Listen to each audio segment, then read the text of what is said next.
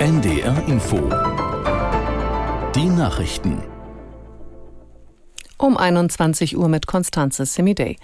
Die NATO-Staaten haben sich grundsätzlich auf eine Beitrittsperspektive für die Ukraine geeinigt, wenn bestimmte Bedingungen erfüllt sind. Das gab Generalsekretär Stoltenberg auf dem NATO-Gipfel in Vilnius bekannt. Zu den Voraussetzungen gehören zum Beispiel Reformen im Bereich der Demokratie und des Sicherheitssektors. Aus Vilnius Stefan Überbach. Statt einer konkreten Aufnahmeperspektive soll die Ukraine zunächst weitere massive Rüstungshilfe bekommen. Deutschland will Panzer, Munition und Patriot-Flugabwehrsysteme im Wert von 700 Millionen Euro zur Verfügung stellen. Frankreich liefert Marschflugkörper mit einer Reichweite von 250 Kilometern. Die Ukraine habe zugesagt, sie nur innerhalb der eigenen Grenzen einzusetzen und keine Ziele in Russland damit anzugreifen. Die CDU wechselt ihren Generalsekretär aus. Nachfolger von Mario Chaya soll Carsten Linnemann werden. Aus Berlin Sabine Henkel. Mario Chaya muss gehen. Er gilt seit geraumer Zeit in der Partei als umstritten. Zu blass, zu wenig Attacke, heißt es in der CDU. Carsten Linnemann soll jetzt übernehmen. Linnemann galt schon nach der Wahl von Merz als Parteichef als Favorit. Merz entschied sich damals aber anders. Linnemann gehört wie Merz zu den Konservativen.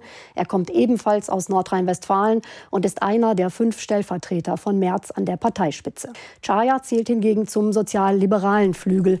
Er sollte einen Ausgleich darstellen. Davon rückt Merz mit der Entscheidung, ihn zu entlassen, ab.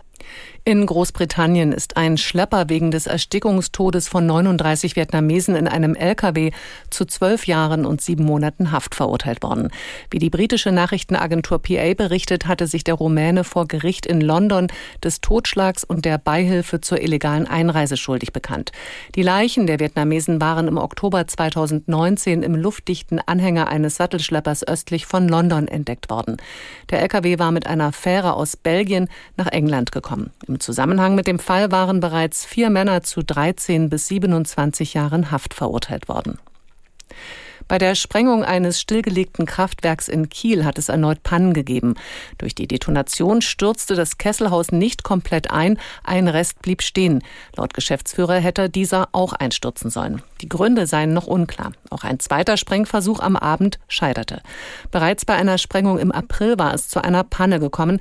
Damals war ein etwa tellergroßes Metallteil in ein Haus eingeschlagen, verletzt wurde aber niemand. Soweit die Meldungen.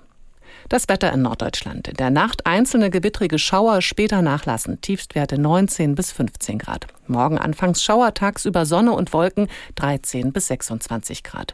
Die weiteren Aussichten. Am Donnerstag heiter örtlich Schauer 19 bis 25 Grad. Am Freitag Sonne und Wolken bei 21 bis 27 Grad. Und das waren die Nachrichten. Willkommen zurück zum NDR Infothemenabend. Die WHO warnt seit mehr als 20 Jahren vor einem weltweiten Problem. Allein in Deutschland gelten zwei Drittel der Männer und die Hälfte der Frauen als übergewichtig oder sogar adipös. Viele quälen sich mit Diäten, die nichts bringen. Was kann die Medizin da tun?